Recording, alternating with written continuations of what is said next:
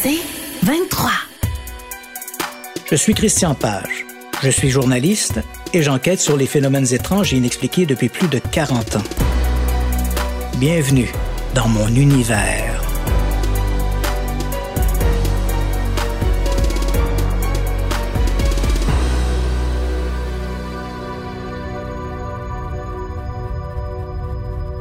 Les astronautes ont vu des choses dont ils n'avaient pas le droit de parler à qui que ce soit. Il est très difficile d'obtenir des précisions à ce sujet, car la NASA exerce une surveillance constante. Mais il paraît que tous les vols des capsules Gemini et Apollo ont été suivis de loin, et souvent même de très près, par des véhicules spatiaux d'origine extraterrestre, ou, si l'on préfère, par des soucoupes volantes. Ils en ont évidemment informé Mission Control, qui a aussitôt ordonné le silence absolu. Cette surprenante révélation est tirée du livre de Maurice Chatelain, Nos ancêtres venus du cosmos. Ce dernier n'est pas le seul à soutenir cette affirmation.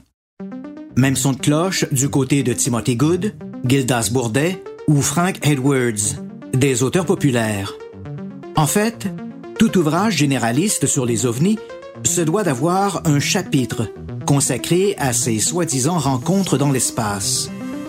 Il est vrai que les astronautes jouissent d'un tel aura qu'aucun sceptique n'oserait les discréditer en critiquant leur intellect, comme ils le font souvent avec les témoins du phénomène ovni. Il est tellement plus facile de tirer sur le messager que de tuer le message. Qui plus est, dans le cas d'une photographie prise par un astronaute, parce qu'il y en a, on peut écarter l'idée d'une fraude ou d'une manipulation délibérée. Cela dit, à n'en croire des auteurs comme Châtelain, la liste de ces incidents serait plutôt chargée. Le 3 octobre 1962, l'astronaute Walter Schirra, à bord de Mercury 8, aurait lancé Je viens de rencontrer Santa Claus. Santa Claus étant apparemment un mot de code secret pour désigner un ovni. En mai 1963, Gordon Cooper, sur Mercury 9, aurait observé un engin verdâtre volant d'est en ouest. L'astronaute en aurait avisé les stations au sol, qui lui auraient confirmé avoir détecté le dit ovni. En juin 1965, James McDavid, à bord de Gemini 4, aurait photographié un ovni évoluant près de sa capsule. L'astronaute se trouvait alors à la verticale d'Hawaï. Ce cliché sera éventuellement qualifié par le National Investigation Committee on Aerial Phenomena, un organisme ufologique américain, comme étant l'une des meilleures photographies jamais prises d'un ovni. Le 15 décembre 1965, Frank Borman et James Lovell, sur Gemini 7, auraient observé un engin inconnu. L'équipage en aurait informé le centre de contrôle, ce à quoi Houston aurait répondu qu'il s'agissait probablement d'une partie de la fusée porteuse. Borman aurait répliqué qu'il n'était pas d'accord. D'après lui, l'objet occupait une position tout à fait différente de celle de l'élément fusée.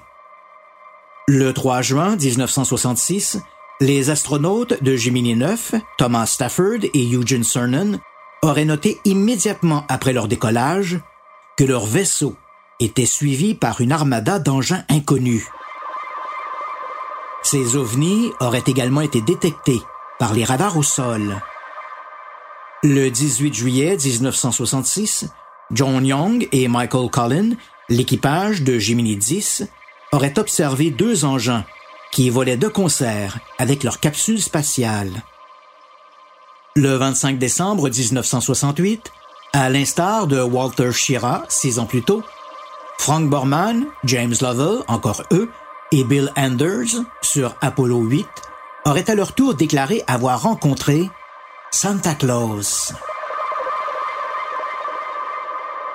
En juillet 1969, quelques instants avant le tout premier atterrissage sur la Lune, Neil Armstrong et Edwin Aldrin, à bord du module lunaire Eagle d'Apollo 11, auraient aperçu et photographié des lumières étranges évoluant près du LEM.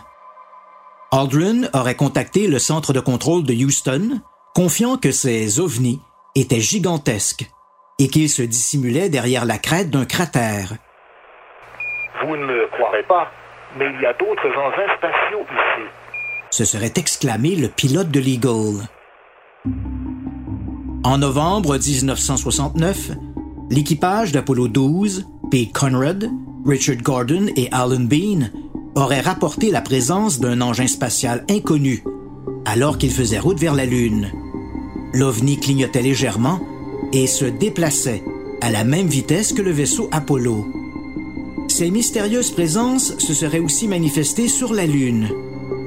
En 1995, Maurice Chatelain, mentionné précédemment, a raconté que durant les missions lunaires, quelques 30 000 photos auraient été censurées par la NASA dont plusieurs montraient des structures géométriques mystérieuses d'origine artificielle. Ces soi-disant monuments ont depuis été présentés et analysés dans une kyrielle d'ouvrages plus ou moins sérieux, qualifiés pompeusement par les amateurs d'astro-archéologie.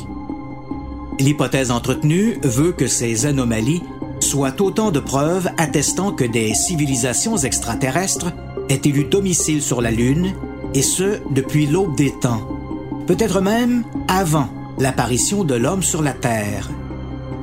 Ces Sélénites seraient intervenus maintes fois dans le développement de la race humaine, à l'image du roman d'Arthur C. Clarke 2001 L'Odyssée de l'espace, et continueraient, depuis des installations situées principalement sur la face cachée de la Lune, de surveiller nos moindres faits et gestes. Bien sûr, cette présence n'aurait pas échappé aux astronautes des missions Apollo. À n'en croire des auteurs comme George Leonard ou David Hatcher Childress, nombre de ces photographies auraient révélé l'existence de dômes gigantesques et de géoglyphes, des dessins sur le sol, des centaines de fois plus imposants que ceux du légendaire désert de Nazca au Pérou. C'est cette présence extraterrestre qui aurait forcé la NASA à mettre fin prématurément à son programme d'exploration lunaire en 1972. En 1995, dans la foulée de ces révélations, Donna Keats Air, qui a travaillé au laboratoire photo de la NASA à Houston, entre la fin du programme Apollo et le début des missions de la navette spatiale, a raconté qu'elle avait elle-même été témoin de retouches visant à faire disparaître des anomalies apparaissant sur des photos prises par des satellites de la NASA. Selon elle, même l'explosion survenue à bord du module de service d'Apollo 13 le 13 avril 1970 aurait été provoquée par ces présences illicites aux environs de la Lune. On raconte aussi que les vols de la navette spatiale, le STS dans le jargon de la NASA, auraient aussi été perturbés par des présences inconnues. Le 15 septembre 1991, par exemple, durant la mission STS-48, les caméras de la navette ont filmé des objets lumineux évoluant autour du vaisseau. À un moment donné, ces ovnis ont changé de direction de manière soudaine, donnant l'impression qu'ils étaient sous contrôle intelligent. Les images se sont vite retrouvées sur des forums de discussion consacrés aux ovnis. Intrigué, l'un de ces blogueurs, un certain Jack Casher, s'est livré à une étude exhaustive de ces séquences. Ces conclusions ont été publiées en 1994 dans un périodique consacré aux ovnis. À travers de savants calculs et des graphiques plus ou moins convaincants, Casher, un professeur de physique à l'Université du Nebraska, a expliqué que, selon lui, ces lumières, de par leur mouvement aéronautique, ne pouvaient être que des engins extraterrestres évoluant près de la Terre. La NASA n'a pas été longue à réagir. Selon l'agence spatiale, ces points lumineux n'étaient que des cristaux de glace en mouvement autour de la navette. Aujourd'hui, avec la mise en veilleuse du programme des navettes spatiales depuis 2011 et l'unique occupation de la Station spatiale internationale, ISS, la présence humaine est limitée dans l'espace. Depuis une dizaine d'années, Le programme d'exploration spatiale de la NASA a surtout été confié à des robots, qu'il s'agisse de l'exploration de Mars ou des satellites des grandes planètes joviennes, comme Jupiter ou Saturne. Là aussi, à n'en croire les partisans de ce voisinage extraterrestre, ces missions auraient connu leur lot d'anomalies inexplicables. Le 24 avril 2012, la sonde SOHO, mise en orbite pour étudier le Soleil et les vents solaires, aurait photographié une curieuse structure évoluant à quelques centaines de milliers de kilomètres du Soleil. Cette anomalie serait une preuve supplémentaire de cette présence extraterrestre.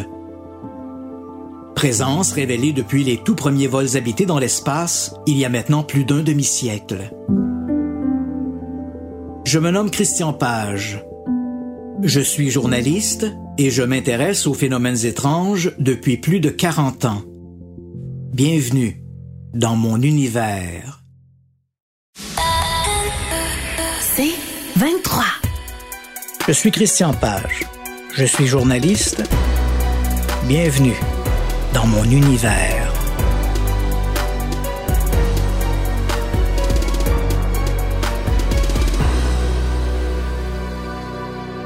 Lorsque j'ai commencé à m'intéresser aux ovnis au milieu des années 1970, je n'étais pas aussi critique vis-à-vis de mes lectures que je le suis à présent. Probablement à cause de notre éducation qui nous apprend, dès l'école primaire, à croire tout ce qui est dans les livres. J'avais tendance à accepter ces prétentions sans la moindre réserve. Heureusement, les choses ont bien changé. Adolescent, je croyais fermement que nous étions visités par des extraterrestres et que les ovnis en étaient la preuve. Par extension, l'idée que des astronautes puissent avoir été témoins de ces apparitions n'était pour moi qu'un épisode logique. Mais en revisitant ces auteurs, j'ai été frappé par un dénominateur commun, l'absence de sources crédibles, à commencer par Maurice Châtelain, dont l'ouvrage est sans contredit parmi les plus populaires à faire la propagande de ces rencontres spatiales. Dans Nos ancêtres venus du cosmos, Châtelain écrit Au cours de ces missions, et comme on pouvait s'en douter, il se produisait des choses étranges, certaines dont il n'est pas possible de parler dans ce livre, et d'autres dont je parlerai plus loin, mais sans pouvoir indiquer mes sources. Dois-je revenir sur cette notion du pas de source, pas de crédibilité Si l'on ne peut pas remonter à la source originale de l'information, cette information perd toute valeur. Dans le cas de Maurice Châtelain, qui se présente comme l'un des responsables du système de communication de la NASA, on peut quand même présumer que ces sources étaient de première main à moins que l'homme ne soit pas celui qu'il prétend être. James Hoberg, un journaliste spécialisé dans le domaine de l'espace, a vérifié le parcours de Châtelain pour découvrir que celui-ci n'avait jamais été directement à l'emploi de la NASA. Il travaillait plutôt du côté de la North American Aviation, un sous-traitant de la NASA chargé de l'installation des systèmes de communication à bord des capsules Apollo. L'affaire commence plutôt mal. Qui plus est, d'anciens collègues de travail de Châtelain ont confié à Oberg que le soi-disant responsable du système de communication de la NASA se serait fait montrer la sortie parce qu'il passait le plus clair de son temps au restaurant du coin plutôt que de s'affairer aux tâches qui lui étaient assignées. Et ce, longtemps avant la mission Apollo 11. Dans cette perspective, difficile d'imaginer Chatelain, un simple sous-traitant, décantant les plus sombres secrets de l'agence spatiale américaine ou jouant les confidents de quelques vrais employés des communications de la NASA en mal de réconfort. Ce qui est encore plus navrant, c'est que Maurice Chatelain est sans contredit la source de nombreux auteurs qui ont fait leur ces affirmations. Faut croire que ces scribouillards avaient lu Mein Kampf. Un mensonge répété dix fois reste un mensonge, mais répété mille fois, il devient une vérité. Dixit Adolf Hitler. Cette parenthèse nous rappelle une fois de plus l'importance de vérifier la source de l'information. Cela dit, ce n'est qu'au début des années 1990 que j'ai décidé de m'attaquer à ces histoires de rencontres d'ovnis dans l'espace. Pour commencer, j'ai fait table rase de tous ces auteurs, qui n'avaient rien d'autre à offrir que des anecdotes, sans autre référence que leur bonne foi. En d'autres termes, d'à peu près tout. L'un des très rares livres consacrés aux ovnis et qui donne ouvertement ses sources est le Scientific Study of Unidentified Flying Object, mieux connu dans les milieux ufologiques sous le vocable de rapport Condon. Ensuite, comme il était hors de question pour moi de vérifier chacune de ces missions spatiales, j'ai décidé de me limiter aux classiques, celles pour lesquelles il semble y avoir unanimité au sein des ufologues et qui correspondent à celles évoquées dans la première partie de cet exposé, à commencer par le célèbre Santa Claus de Walter Schirra. Le 3 octobre 1962, la mission Mercury 8 a décollé depuis le Cap Canaveral, en Floride, pour une mission d'à peine 9 heures. À bord de sa capsule, baptisée Sigma 7, Walter Schirra Jr. a complété six orbites autour de la Terre. C'est durant l'une de ces circonvolutions que l'astronaute aurait affirmé Je viens de rencontrer Santa Claus. Dans nos ancêtres venus du cosmos, Maurice Chatelain écrit Je crois que Walter Schirra, en orbite autour de la Terre à bord de Mercury 8, fut le premier des astronautes à employer le mot de code Santa Claus, le Père Noël américain, pour désigner l'apparition de soucoupes volantes à côté des capsules spatiales et cela passa à peu près inaperçu du public. En utilisant la loi d'accès à l'information, j'ai pu obtenir de la NASA la transcription de tous les échanges radio durant le vol de Mercury 8. Le document porte la cote NASA SP12 et s'intitule Result of the Third United States Manned Orbital Spaceflight, October 3, 1962. Il s'agit d'un document de 120 pages regroupant tous les éléments techniques du vol, dont l'intégralité des échanges entre le pilote et les diverses stations de repérage au sol. Nulle part, il n'est question de Santa Claus ou même d'une simple référence à la présence d'un artefact inconnu près de Sigma 7. Le document ne présente aucune section noircie, aucun saut anachronique dans le texte ou de page manquante. Évidemment, les tenants de la conspiration pourront prétendre que ce document a été censuré avant publication. Mais l'argument ne tient pas pour deux raisons. Primo, le dit document porte la mention confidentielle. Pourquoi aurait-on censuré un document qui, a priori, n'était pas destiné au grand public? Et, secondo, pourquoi biffer de cette transcription? L'expression Santa Claus, une expression, du moins à n'en croire Maurice Chatelain, justement destiné à tromper le public. Si l'expression Santa Claus était réellement un code pour signaler la présence d'OVNI, on peut dire qu'elle a été employée avec parcimonie. En épluchant les transcriptions des vols Mercury, Gemini et Apollo, je ne l'ai retrouvé qu'une seule fois. C'était le 25 décembre 1968. Notez la date. L'équipage d'Apollo 8, Frank Borman, James Lovell et William Anders, venait de compléter une orbite autour de la Lune lorsque Lovell a lancé Soyez informés qu'il y a un Père Noël. Houston, Apollo 8, over. Hello, Apollo 8. Last clear. Roger.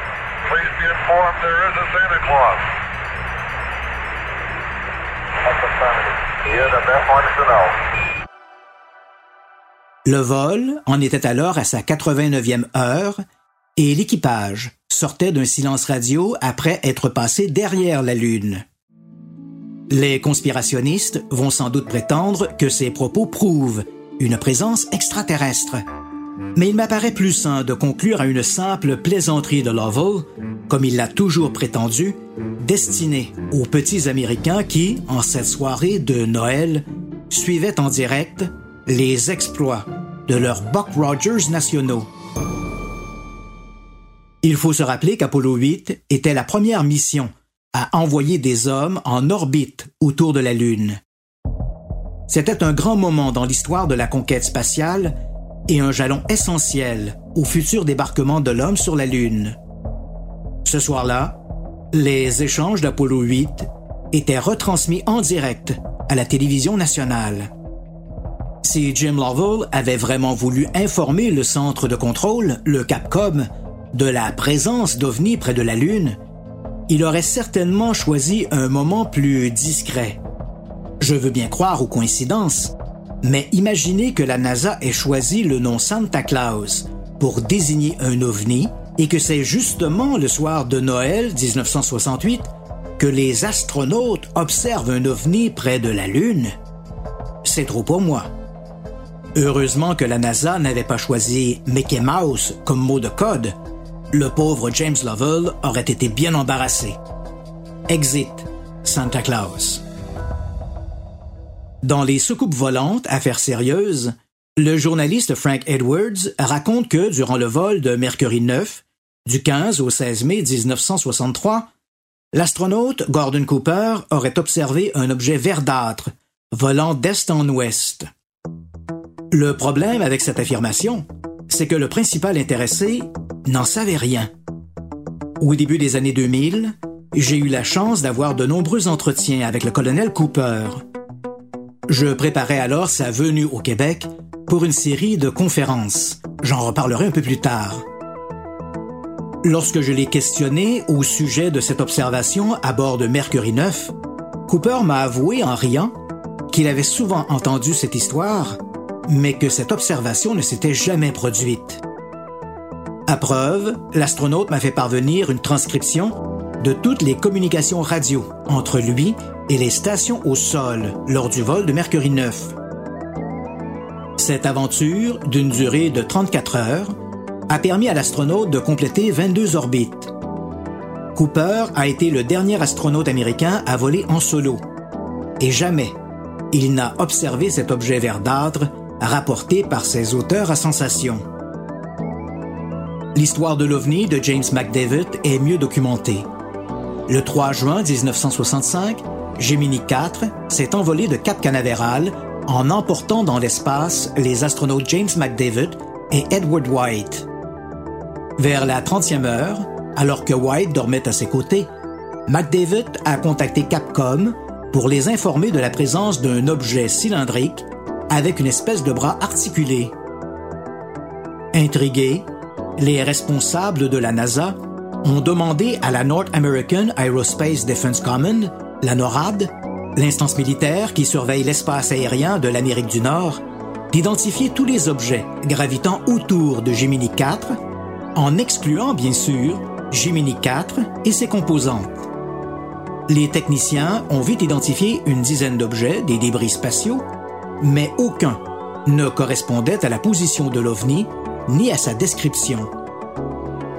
Informé et de plus en plus intrigué, McDavid a pris une photographie de l'objet. Mais, à cause du déplacement de l'astronaute et du tangage de la cabine Gemini, le cliché n'a révélé que trois points blancs anodins sur un fond noir.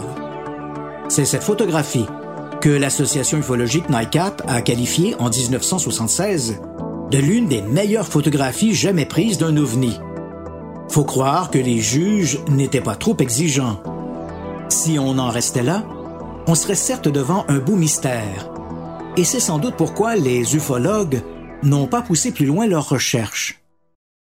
Au moment de l'incident, lorsque la NASA s'est adressée à la NORAD, elle a demandé de dresser une liste de tous les objets gravitant près de Gemini 4, en excluant la capsule et ses composantes.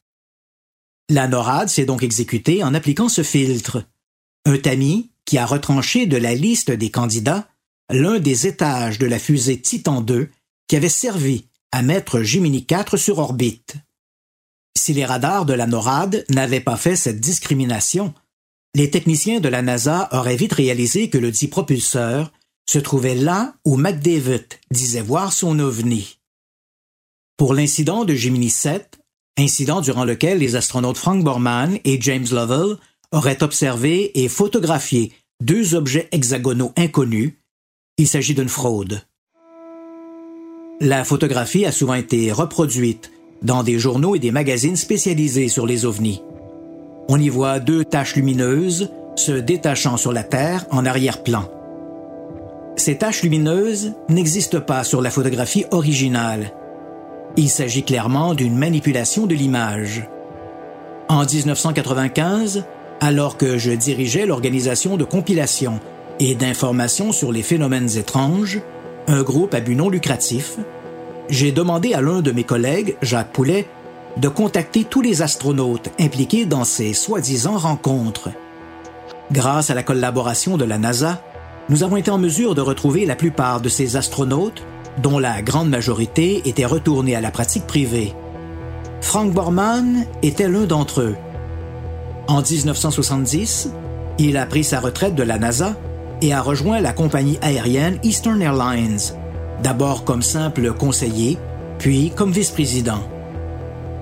Dans une lettre datée du 1er février 1995, l'ancien commandant des missions Gemini 7 et Apollo 8 s'est longuement exprimé sur l'incident de Gemini 7. Cette histoire d'OVNI est fausse. Je n'ai vu que le propulseur. Je n'ai jamais vu d'OVNI et je doute que mes collègues en aient vu.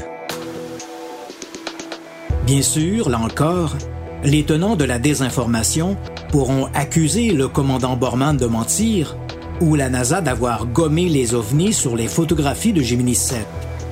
Possible. Mais dans ce genre de débat, c'est à l'accusation de présenter les preuves. Et dans le cas de Gemini 7, ces preuves sont inexistantes.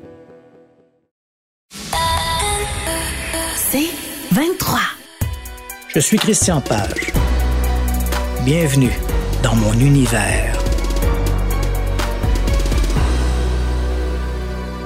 De tous les vols spatiaux, aucun n'a suscité autant d'intérêt qu'Apollo 11, et on le comprend. Cette mission, en juillet 1969, demeure à ce jour la plus grande aventure humaine de tous les temps.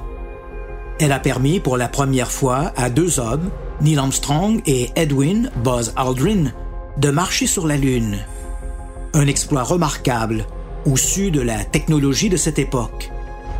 Il ne se sera écoulé que 63 ans entre le premier vol motorisé de l'avion des frères Wright en 1903 et l'atterrissage des astronautes d'Apollo 11 dans la mer de la Tranquillité sur la Lune. Pour ce vol, les amateurs d'OVNI focalisent principalement sur trois éléments. Numéro 1. Un peu avant l'atterrissage sur la Lune, l'équipage aurait observé un objet inconnu volant à proximité de leur capsule. Point numéro 2. Lors de la descente du module lunaire, le LEM, Aldrin aurait informé la NASA de la présence d'engins immenses sur la Lune. Point numéro 3. Quelques secondes avant de se poser, une caméra installée à bord du LEM Eagle et pointant vers l'un des hublots aurait filmé deux sphères lumineuses près de la surface. Commençons par le premier point. Cette histoire d'OVNI est à moitié vraie. Deux jours après la séparation du train spatial, l'assemblage du module de service, du module de commande Columbia et du LEM Eagle, les astronautes ont noté la présence d'un objet virevoltant dans l'espace. Ils ont contacté Capcom pour demander où se trouvait le S-4B, l'un des propulseurs de l'immense fusée Saturne V.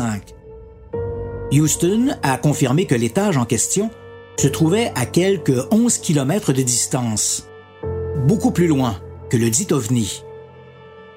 Des extraits d'entrevues montrant Buzz Aldrin racontant cet incident ont même été diffusés dans le cadre d'un documentaire présenté en 2006 à Discovery Science Channel. First on the Moon, The Untold Story. Premier sur la Lune, l'histoire secrète. Le hic, c'est que les producteurs ont choisi de retrancher le volet explicatif proposé par Buzz Aldrin. Dans une entrevue accordée à la journaliste Patricia Phillips du Space News Examiner, le deuxième homme à avoir marché sur la Lune s'est dit choqué par cette manipulation. Aldrin a raconté qu'après avoir mis la table, Il a ensuite expliqué aux responsables du documentaire que l'OVNI avait finalement été identifié comme étant l'un des panneaux du S4B. Lors de sa séparation d'avec le module de service, les quatre grands panneaux métalliques du S4B, qui font office de joint, se détachent, comme les pétales d'une fleur, et se mettent à virevolter dans l'espace. À l'époque des vols Apollo, ces panneaux étaient trop petits pour être suivis au radar, d'où la confusion première des astronautes et des responsables du Capcom. Malheureusement, les producteurs ont décidé d'ignorer cette partie de l'entrevue, donnant aux téléspectateurs une fausse impression de mystère à propos de cet ovni. Aldrin a ajouté qu'après avoir vu la mouture de Discovery Science Channel, il avait contacté les responsables pour qu'ils apportent les correctifs nécessaires. Mais ces responsables ont simplement refusé. Je fais de la télévision depuis 25 ans et cette attitude cavalière de la part d'un diffuseur ne me surprend pas du tout.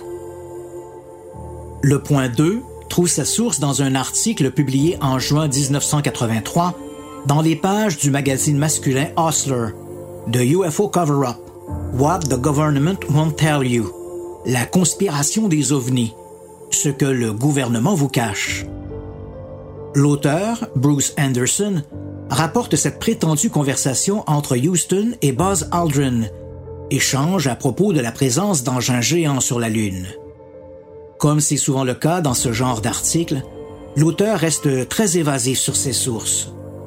Une chose est certaine, cette conversation ne figure pas dans les transcriptions officielles de la NASA et Buzz Aldrin nie catégoriquement qu'elle n'ait jamais eu lieu. Dans une entrevue accordée en 2007 à l'animateur Larry King sur CNN, l'astronaute a été catégorique. Le seul ovni jamais observé lors du vol d'Apollo 11 était l'un des panneaux du quatrième étage de la fusée Saturne V. Pour le point numéro 3, et quoi qu'en dise Buzz Aldrin, il existe bel et bien un film pris lors de l'atterrissage du LEM d'Apollo 11 montrant deux points lumineux passant devant l'un des hublots de l'Eagle. Le film est authentique et dûment répertorié dans les archives de la NASA. Un vidéogramme de ces points lumineux a d'ailleurs été reproduit dans les livres et les magazines consacrés aux ovnis. Mais là encore, n'en déplaise aux ufologues, ces lumières n'ont rien de très exotique. Et on comprend pourquoi Buzz Aldrin n'en a jamais fait mention. Dans sa phase finale d'approche, le LEM devait exécuter un retournement pour aligner son train d'atterrissage vers le sol lunaire. Les images filmées lors de cette manœuvre montrent que ces lumières n'étaient rien d'autre que les reflets de voyants lumineux à bord du LEM sur l'un des hublots. Quatre mois après le vol légendaire d'Apollo 11, ce sont les astronautes Pete Conrad, Alan Bean et Richard Gordon qui ont pris la route de la Lune à bord d'Apollo 12. À l'aller, Conrad a contacté le Capcom pour leur dire que leur vaisseau était suivi par un objet lumineux. Cet ovni tournoyait sur lui-même tout en clignotant. Le message ayant été transmis via les canaux ouverts de la NASA, accessibles au public, la nouvelle de cette rencontre s'est répandue comme une traînée de poudre. Pour les tenants d'une présence extraterrestre, cet objet ne pouvait être que l'un de ces engins venus d'outre-espace. Dans les faits, l'équipage d'Apollo 12 a toujours su que cet objet n'était rien d'autre qu'un des panneaux du S4B. Comme il se trouvait toutefois à une position différente de celle prévue par les ingénieurs de la NASA, Conrad a décidé de s'amuser un peu aux dépens de ses experts de la calculette. Conrad a expliqué Nous plaisantions avec Capcom parce que cet objet ne se trouvait pas dans le champ des débris, où il aurait dû se trouver, et qu'il se déplaçait à une vitesse différente. Ce que je sous-estimais, et ce que sous-estimaient aussi Dick Gordon et Alan Bean, c'est cet opportunisme journalistique qui a permis à certains de profiter de cette amusante conversation pour prétendre que nous avions été suivis par des ovnis et que nous avions été réduits au silence sous peine de mort par le gouvernement des États-Unis. Tout cela était de la foutaise. Il n'y a jamais rien eu dans cette conversation. Dans une lettre adressée à mon collègue Jacques Poulet, datée du 12 février 1995, Charles Pete Conrad réitère sa non-observation de 1969. Il ajoute aussi être persuadé que la Terre n'a jamais reçu la visite d'extraterrestres, même s'il reconnaît que la vie doit exister sur d'autres planètes. Durant les six missions lunaires échelonnées de juillet 1969 à décembre 1972, 12 hommes ont débarqué sur la Lune. Ils ont exploré moins de 20 km du paysage lunaire. Plusieurs partisans des visites extraterrestres soutiennent que les astronautes d'Apollo n'étaient pas seuls là-haut. Ils en tiennent pour preuve des photographies montrant des anomalies. Ou réalité Ces photos se comptent par dizaines. On les retrouve partout. Dans Internet, dans les magazines spécialisés et, bien entendu, dans tous ces livres qui soutiennent le scénario d'une présence extraterrestre sur la Lune. Elles sont de deux types. Celles qui montrent des formes à la surface de la Lune, que d'aucuns interprètent comme des bâtiments, et les autres qui montrent des objets inconnus sur ou près de la Lune. Elles sont rarement publiées avec leur numéro de référence, tant et si bien qu'il est quasi impossible de retrouver l'original dans les archives de la NASA.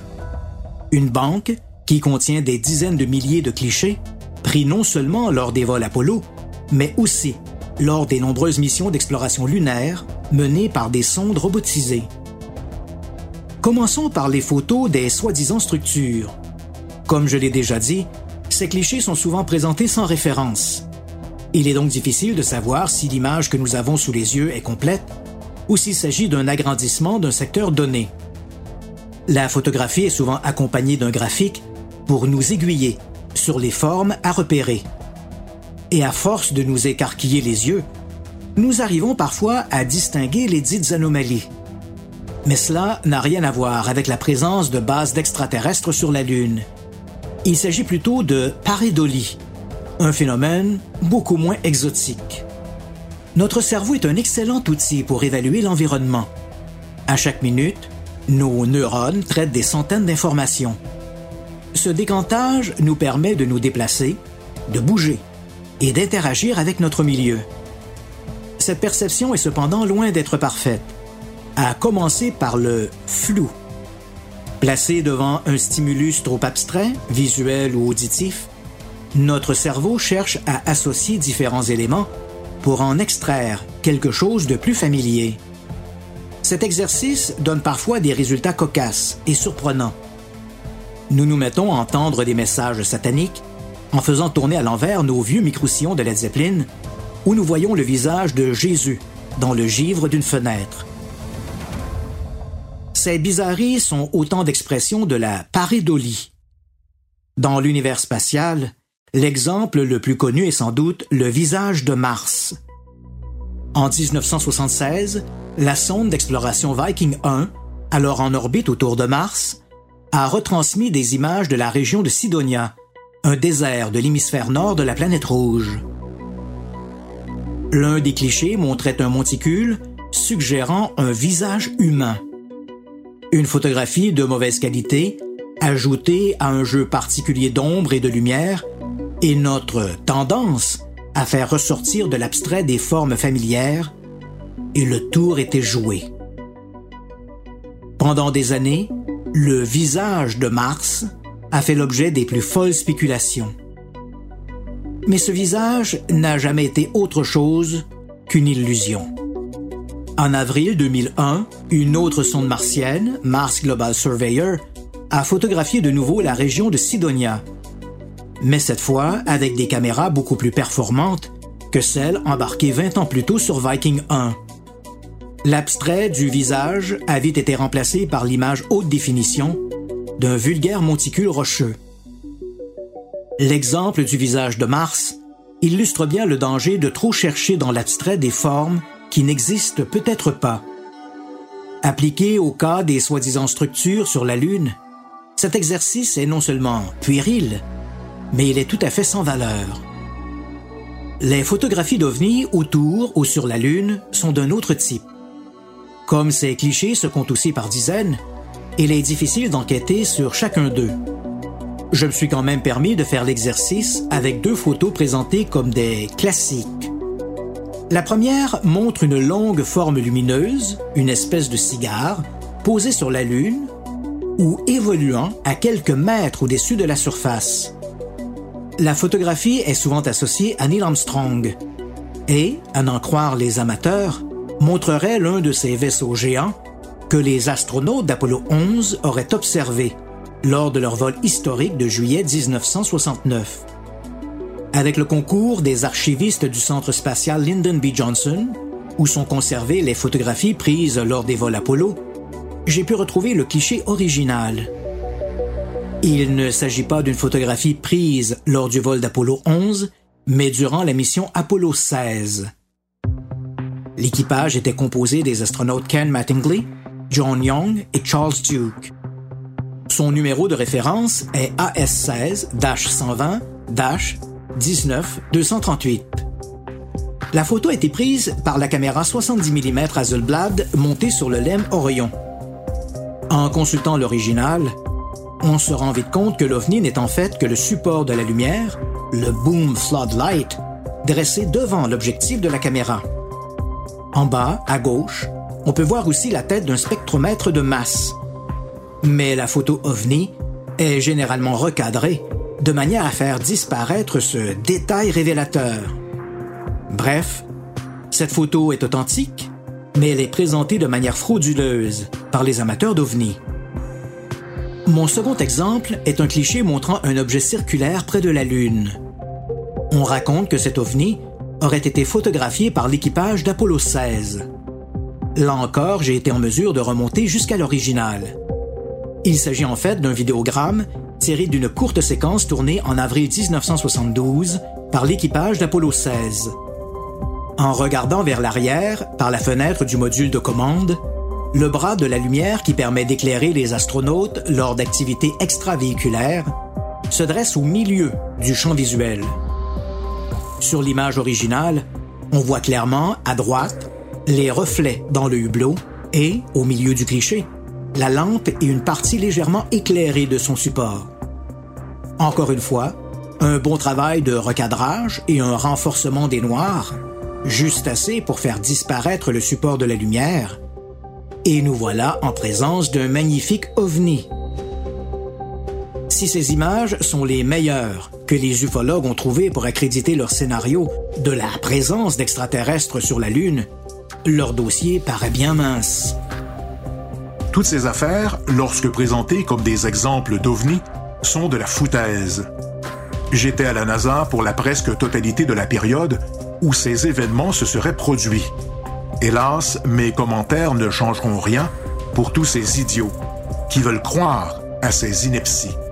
Walt Cunningham, Apollo 7. Si, comme le souligne Walter Cunningham, l'ensemble de ces incidents s'explique de manière rationnelle, cela ne signifie pas que les astronautes n'aient jamais vu d'OVNI. Sauf que ces rencontres ne se sont pas produites comme on l'imagine. En 2000, Astral Media m'avait demandé de m'occuper de l'encadrement du volet paranormal de Z-Télé, une nouvelle chaîne dédiée aux sciences, aux nouvelles technologies et au surnaturel.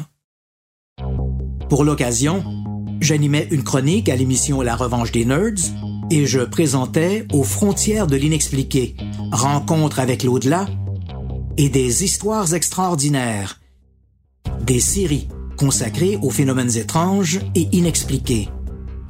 J'étais si omniprésent à Z-Télé que mes amis avaient rebaptisé la chaîne Page TV.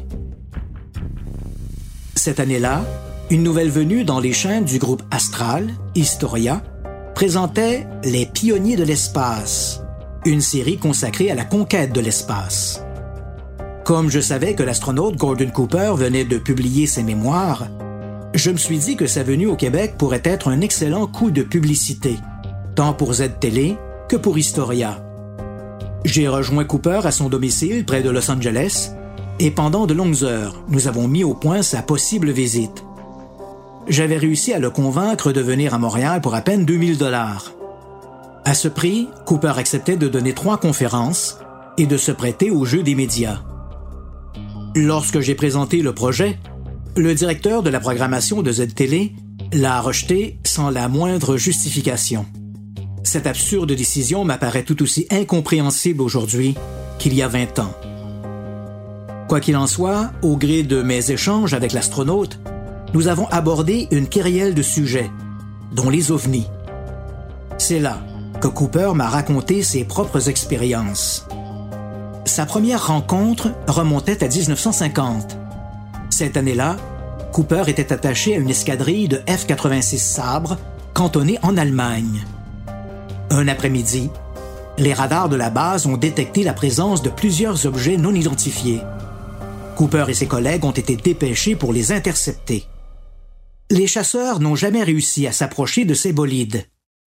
Ils volaient beaucoup trop vite et beaucoup trop haut pour nos avions, m'a expliqué Cooper. Ce n'étaient pas des MiG-15 et certainement pas des ballons sondes. Pendant près d'une semaine, ces ovnis sont revenus au-dessus de la base, parfois par petits groupes de trois ou quatre, parfois en armada de 15 ou 20 objets. Ils n'ont jamais été formellement identifiés. Le deuxième incident était beaucoup plus spectaculaire et surtout beaucoup plus révélateur sur la relation entre les ovnis et l'armée de l'air américaine. L'affaire datait de 1957. À cette époque, Cooper supervisait une équipe chargée de documenter les vols d'essai des divers prototypes testés à la base militaire d'Edwards dans le désert de Californie. Au matin du 3 mai, Cooper a demandé à deux photographes, James Bettick et Jack Gettys, d'aller filmer les performances d'un nouveau chasseur de l'Air Force. Lorsqu'ils sont revenus, ils étaient très agités. Ils ont raconté qu'une fois leur mission terminée, alors qu'ils s'apprêtaient à rentrer à la base, un disque métallique d'une dizaine de mètres de diamètre s'est approché en silence. L'engin a déployé trois béquilles d'atterrissage et s'est posé à moins de 50 mètres. Bettick et Gettys l'ont photographié et filmé pendant un long moment.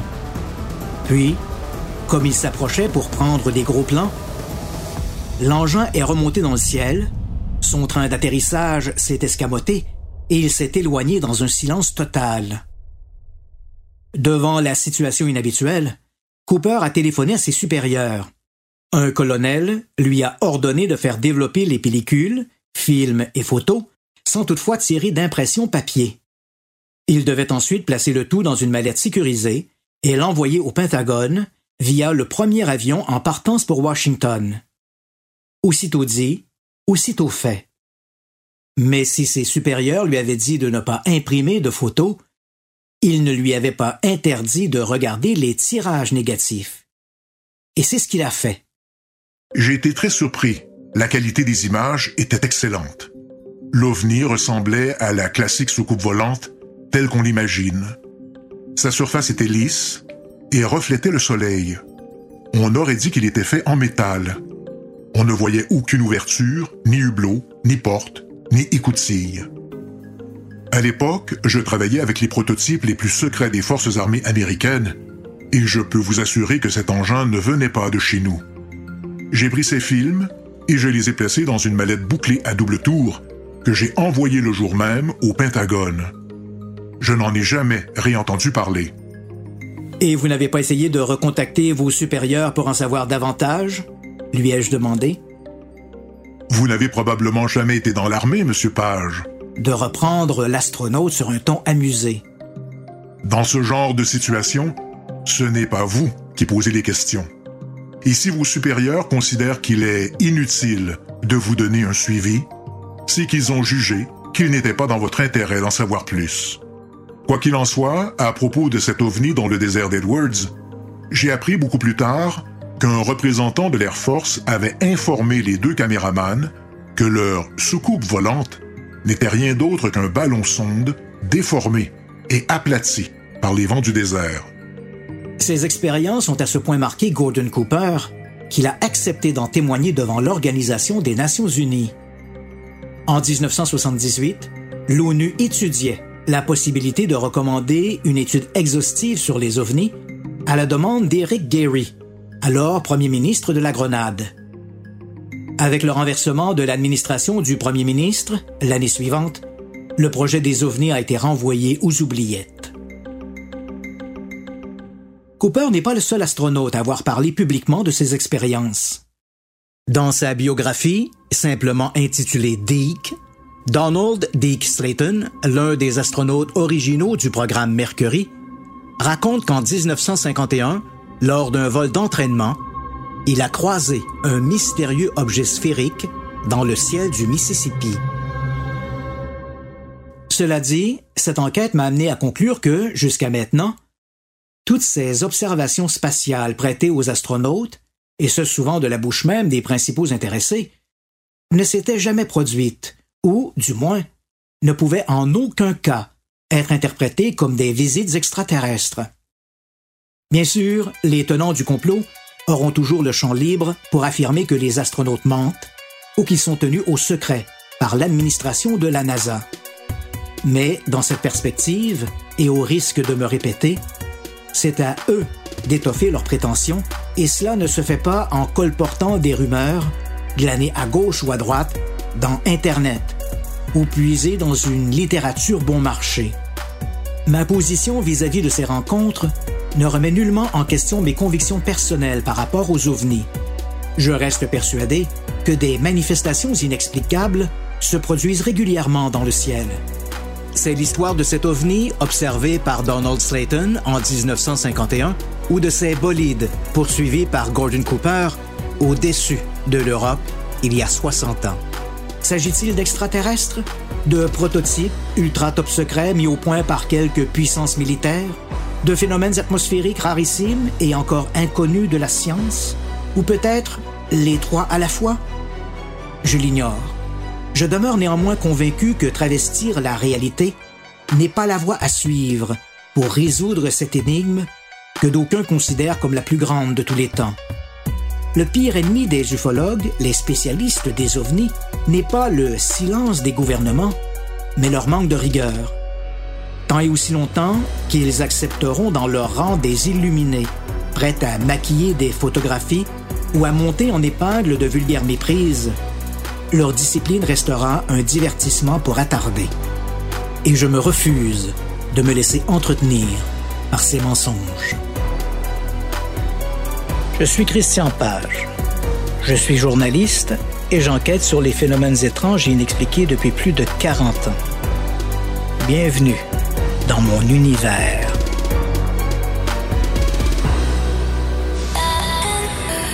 C'est 23.